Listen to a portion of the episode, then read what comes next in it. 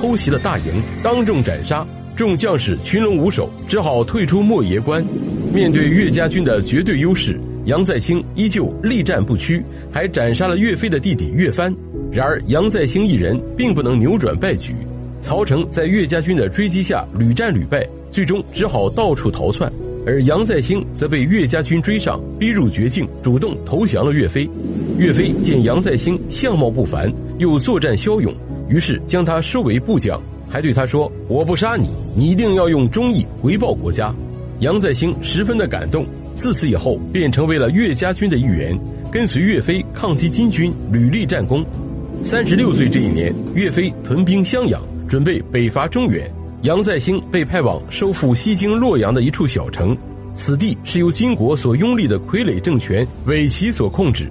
面对数千敌军，杨再兴分兵掩击，斩杀五百多人，使敌军大败而逃。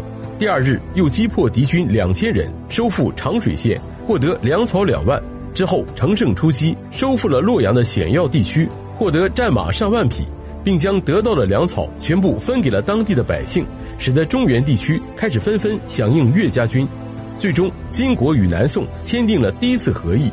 金国承认南宋拥有河南之地，同时南宋需要向金称臣，每年交纳五十万岁币。杨再兴四十岁时，金国内部发生政变，金兀术